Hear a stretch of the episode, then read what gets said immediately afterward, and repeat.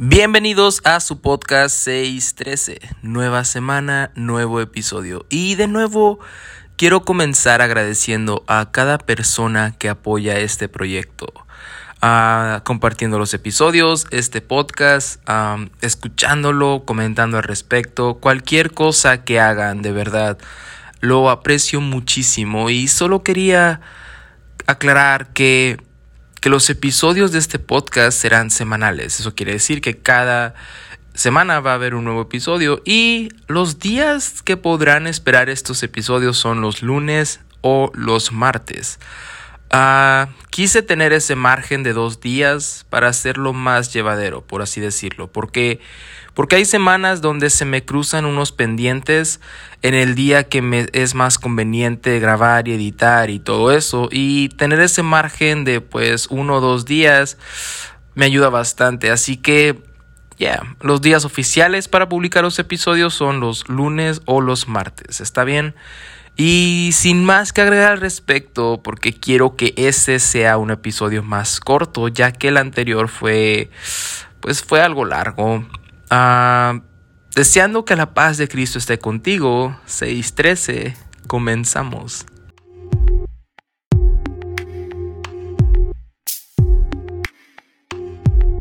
Así es, episodio número 7. Y este lleva por título no quiero caminar sobre el agua. Ah, por lo menos es el título inicial. Tal vez pueda cambiar y terminar siendo otro, pero por el momento, ah, en el momento en el que estoy grabando esto, he decidido llamarlo así porque, porque hablaremos de fe, hablaremos de dudas, hablaremos de querer renunciar, querer salir y de fantasmas o algo así. Ah, ya verán por qué digo esto, pero sí. 2021 está pasando muy rápido, ¿no les parece? Ya estamos en septiembre, casi octubre, y parece que fue ayer cuando apenas celebrábamos que había acabado el tan famoso año 2020, el año que todos vamos a catalogar como uno de los peores que nos ha tocado vivir. Pero, pero sí, aunque parezca fugaz y que el tiempo se aceleró, como como los audios de WhatsApp. Ah, tengo que sacar un episodio hablando sobre eso, sobre esa nueva modalidad de que puedes acelerar los audios. Ah, pero bueno, ya en serio. está avanzando todo de manera muy veloz y estamos en un tiempo distinto. Mejor en muchas cosas, pero peor en muchas otras, diría yo. Estamos viviendo una cultura muy rápida y y eso hace que esperemos que cualquier tipo de resultado sea rápido y, eso convierte a nuestra generación en una generación que ama las cosas instantáneas y lo desechable. Y, y al principio comenzó siendo con comida, ¿no? La comida rápida, la comida que, que podías pedir y en menos de 10 minutos te la daban, o incluso menos que eso. Ah, una sopa instantánea está en 3 minutos, ¿no? Ah, pero sí.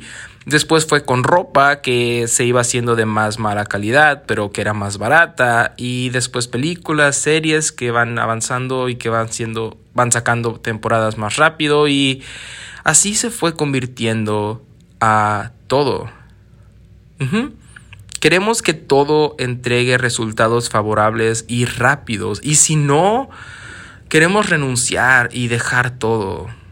O a veces nos vamos y lo tiramos y cosas por el estilo. Y eso, por algo que me he dado cuenta, está pasando también con, con ministerios dentro de la iglesia. Con con propósito a largo plazo que Dios tiene para nosotros, con pertenecer a un grupo específico o incluso familiar, donde en cualquier momento que veamos la dificultad o la prueba, queremos huir y dejar todo y comenzar algo nuevo. Está pasando incluso en la oración. Queremos que Dios conteste ya. Estoy orando y quería la respuesta ayer. Y cuando no es así, incluso dejamos de orar y pensamos que todos a nuestro alrededor están mal, incluso Dios. Y, y quiero dejar en claro que, que yo creo firmemente en que Dios aún sigue hablando a sus hijos e hijas, sigue llamando a su pueblo, sigue dando promesas a su iglesia y sigue obrando a través de nosotros y sus palabras. Sus promesas siguen siendo sí y amén. Y aún en medio de esta cultura donde todo parece que se tiene que obtener rápido y si no, no es cierto, aún en medio de este tiempo en el que vivimos, creo que Dios sigue trabajando. Y es cierto que a veces las cosas no salen como uno esperaría o que la oposición y los problemas son tan fuertes que que da miedo quedarse a veces, que da miedo seguir adelante, confiando, sirviendo, siguiendo una voz que escuchamos al inicio, la cual decidimos seguir sin pensar más allá, pero que hoy en día es confusa, o por lo menos hoy dudamos de si era realmente Dios el que nos había llamado a ese lugar, a esa iglesia, a ese grupo de jóvenes, a ese ministerio. Porque, porque ves, en el capítulo 14 del libro de Mateo, a partir del versículo 22, podemos mirar una historia donde, donde Jesús hace que sus discípulos entren en una barca y, y los manda a ir a la otra ribera. Aunque Jesús siempre iba con ellos, en esta ocasión los mandó solos y les dijo que los veía del otro lado. Sus discípulos comienzan confiando en, en su maestro y, y, comienzan a hacer todo lo que él les ordenó. Se suben y comienzan su, su viaje en la balsa, porque así muchos de nosotros comenzamos, ¿no? Confiando en la voz de nuestro Señor y creyendo que nos veremos cara a cara con Él en el otro lado confiando en que la oración que estoy haciendo por esta enfermedad va a resultar en una sanidad, o confiando con que las cosas que estoy haciendo bien van a ayudar a que mi familia pues, pues siga estando bien y no, no se deshaga. confiamos en que llegaremos, ¿no? Pero bueno, mientras Jesús estaba orando en un monte, sus discípulos estaban en medio del mar todavía no llegaban a su destino, y una tormenta se levantó contra ellos. Olas y vientos golpeaban su barca, y dice la Biblia que los discípulos tuvieron bastante miedo, y no es para menos, estaban sufriendo una tormenta en su contra, una tempestad en su contra, y cuando termina de orar Jesús viene andando sobre el mar, y y sus discípulos lo miran y piensan que es un fantasma. Por eso dije al principio, hablaremos de fantasmas. porque a veces el miedo nos desenfoca realmente de quién es nuestro Dios, ¿no?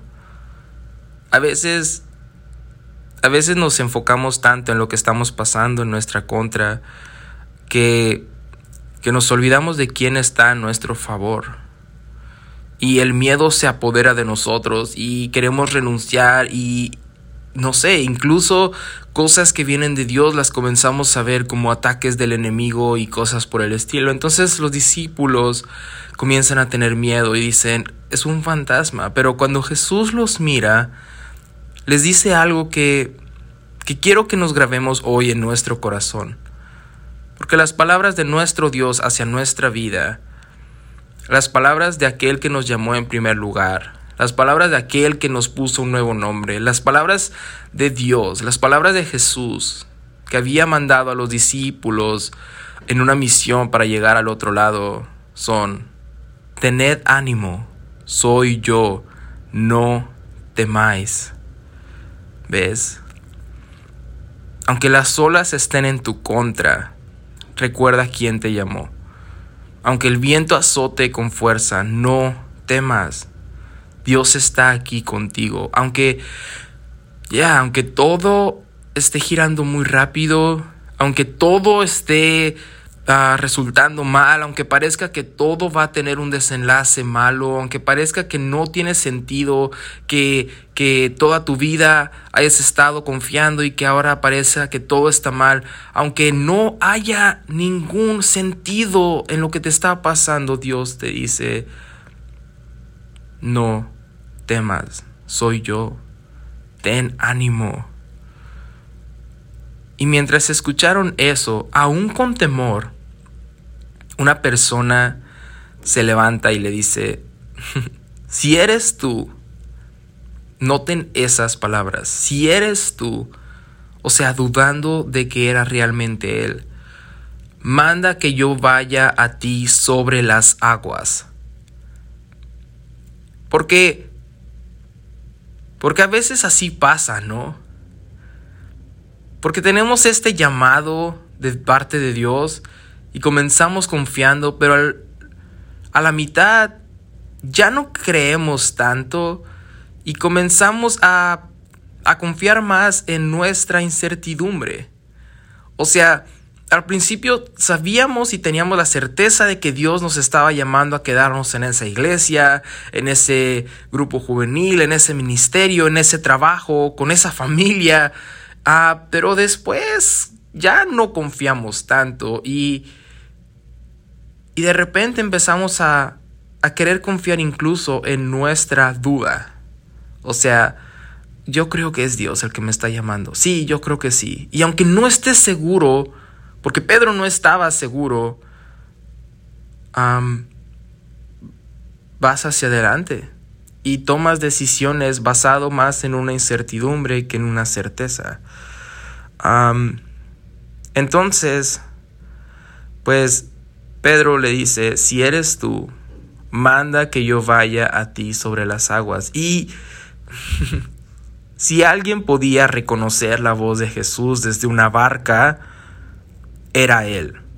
Porque, porque al inicio de su llamado, Lucas 5 nos enseña cómo Jesús llamó a Pedro a que lo siguiera.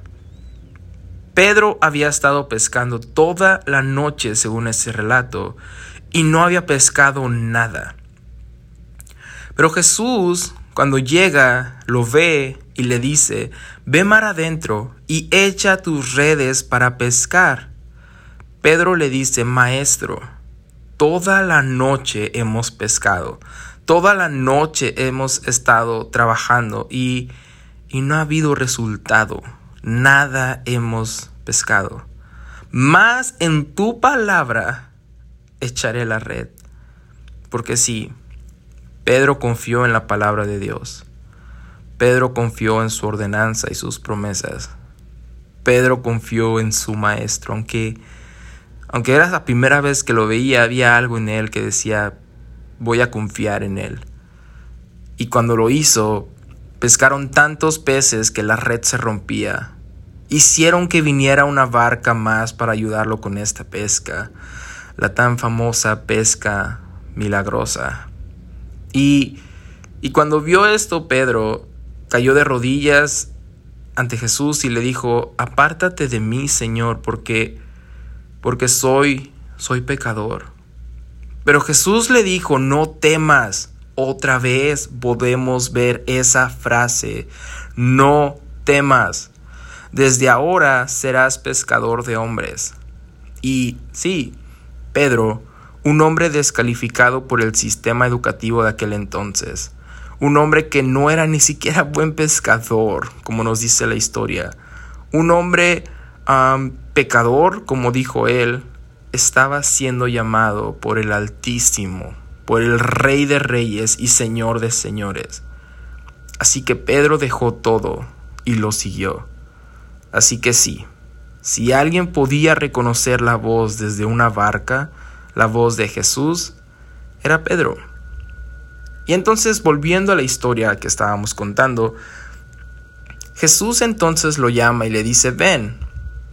Pedro sale de la barca y andaba sobre las aguas para ir a Jesús, pero al mirar el viento tuvo miedo y comenzó a hundirse. Porque ves, Pedro ya tenía una palabra de Dios antes de comenzar esta travesía en el mar tenía la promesa de que se iban a ver del otro lado. Jesús ya había dado su palabra de que iban a llegar. No importando lo que se levantara en su contra, tenía una ordenanza.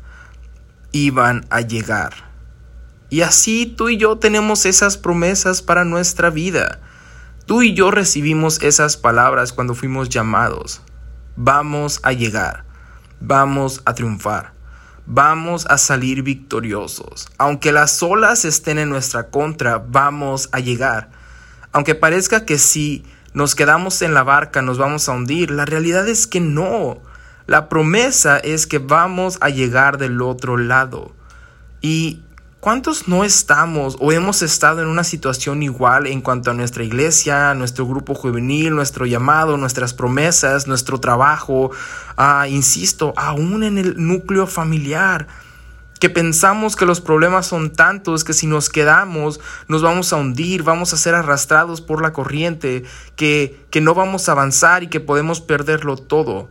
Comenzamos a actuar como Pedro y oramos para que Dios nos dé confirmación para irnos a otro lugar, incluso a otra iglesia, porque tenemos miedo de que no vamos a llegar, porque porque no somos valorados, porque no porque fuimos lastimados en este grupo, porque tenemos miedo y perdimos el enfoque, nos olvidamos de nuestro llamado, nos olvidamos de que Dios no es hombre para mentir, ni hijo de hombre para arrepentirse. Así que si Él dijo que vamos a llegar, es porque vamos a llegar, no importando lo que sea que se levante en nuestra contra. Cuando Pedro comenzó a hundirse, clamó por auxilio y Jesús estaba ahí para rescatarlo. Hombre de poca fe, ¿por qué dudaste? Y, y hoy miro esta frase y pienso que no está hablando de que dudó al caminar sobre las aguas, sino más bien de que dudó a su primera orden, la orden de quedarse en la barca y llegar del otro lado. Porque porque Jesús lo rescata y lo regresa a la barca, de donde nunca debió haber salido. Cuando, cuando Jesús está con ellos, los vientos se calman y ellos adoran.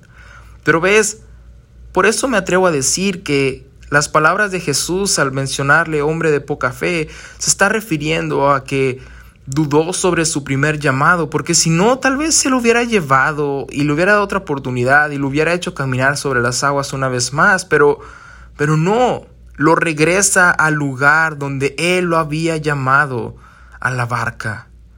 Pero la diferencia es que, que ahora Jesús entra en la barca porque tal vez la clave no es estar orando que Dios nos lleve a otro lugar, que nos dé confirmación para salirnos de donde estamos sirviendo, porque las cosas no son como nosotros esperábamos.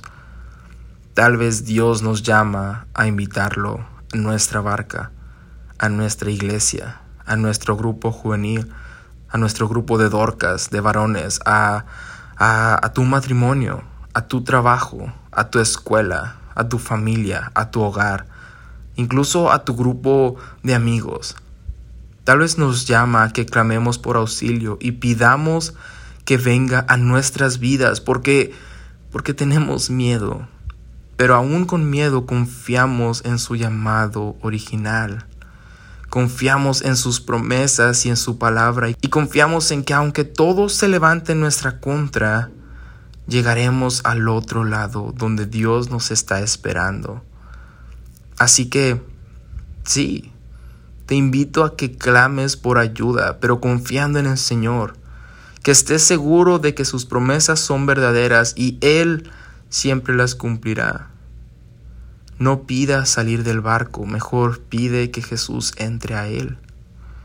Y siento que, que hay alguien escuchando esto que está pensando, yo ya no puedo porque porque suena muy bonito lo que estoy escuchando y sí, Dios Dios da llamados y propósitos, pero pero yo le fallé a Dios.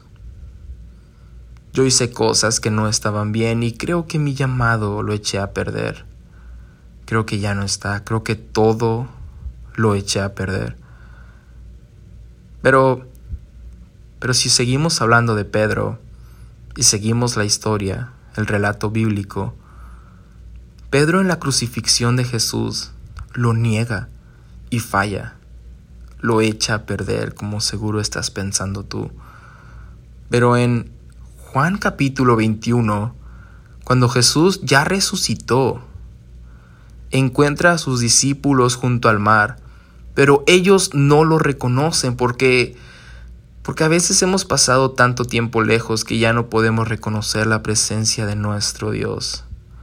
Ya no podemos sentir su aroma, Ya no podemos ni siquiera distinguir esa presencia santa en nuestras vidas. Y, y Pedro había ido a pescar en esta ocasión y esa noche, para variar, no habían pescado nada. Jesús entonces les pregunta, hijitos míos, ¿tienen algo de comer? Porque puedes sentir el amor de Dios en esa frase, ¿no? Y creo que eso también te está diciendo a ti en este momento. Hijito mío o hijita mía, con esa ternura, con ese amor de un buen padre que a pesar de tus errores está ahí para reafirmarte. Y ellos le responden que no y les dicen, pues no, no tenemos nada, no hemos pescado nada. Y Jesús les dice, echen la red una vez más y encontrarán. Cuando la echaron, no la podían sacar por la gran cantidad de peces que habían atrapado. Y es ahí, justo ahí, cuando Juan le dice a Pedro, Pedro, es el Señor, Pedro. Me imagino la emoción de Juan cuando, cuando se da cuenta quién está delante de ellos, cuando ve que el llamado que tenían sigue intacto porque aquel que los había llamado había muerto, pero había resucitado como lo había dicho.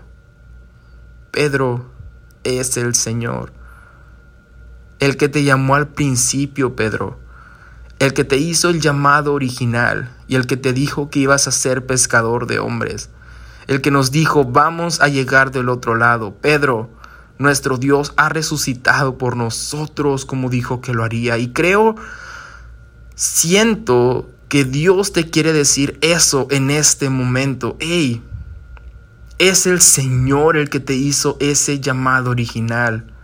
Es Dios el que te hizo una promesa, el que te dio un propósito, el que te puso en ese lugar específico, en esa iglesia específica, en esa familia específica, el que te dijo, sube al barco y vamos a llegar del otro lado. El que murió por nosotros, pero también resucitó por nosotros. El que nos dio un nuevo nombre. El que te dio una identidad, una vida nueva y vida en abundancia. El que también te dijo que en el mundo tendréis aflicción, pero confiemos en Él, que Él ya venció al mundo.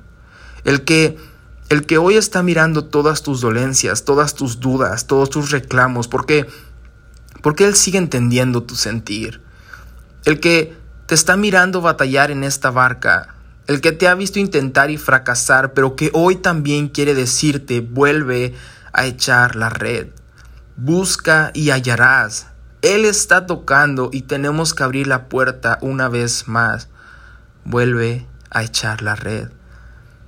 El mar de nuevo se cerró, pero Él lo puede volver a abrir. Vuelve a echar la red. Fallaste y piensas que tu llamado se perdió. Vuelve a echar la red. Oraste por algo y viste cómo poco a poco todo se desmoronaba frente a tus ojos. Vuelve a echar la red. Porque ves, aquel que llamó a Pedro para seguirlo y ser pescador de hombres, es el mismo que lo llamó a subirse a la barca y es el mismo que lo volvió a llamar después de que Pedro había fallado. Y es el mismo que hoy te está llamando una vez más, porque aquel que comenzó la buena obra no terminará, dice su palabra. Aquel que comenzó el trabajo en tu vida y te dio un propósito no terminará hasta perfeccionarlo. No te bajes de la barca. Invita a Jesús y deja que calme la tormenta y confía en sus palabras. Dile, por ti volveré a echar la red. Sigue confiando en tu llamado que hizo a tu vida. Sigue confiando en sus planes para ti. Yo no sé tú, pero pero yo no quiero caminar sobre el agua si eso significa salirme del propósito de Dios, salirme del llamado que Dios hizo a mi vida. ¿Y tú? ¿Tú quieres caminar sobre el agua y huir ante la tempestad? ¿O quieres que Dios entre en tu barca y calme la tormenta? Invítalo a tu situación y deja que el que comenzó la buena obra en ti siga trabajando. Sigue confiando en que Él es fiel, en que Él va a subir y va a calmar la tempestad. Y en esa barca en la que te, subió al principio, va a llegar del otro lado Espero que te haya gustado este episodio y pues Dios te bendiga.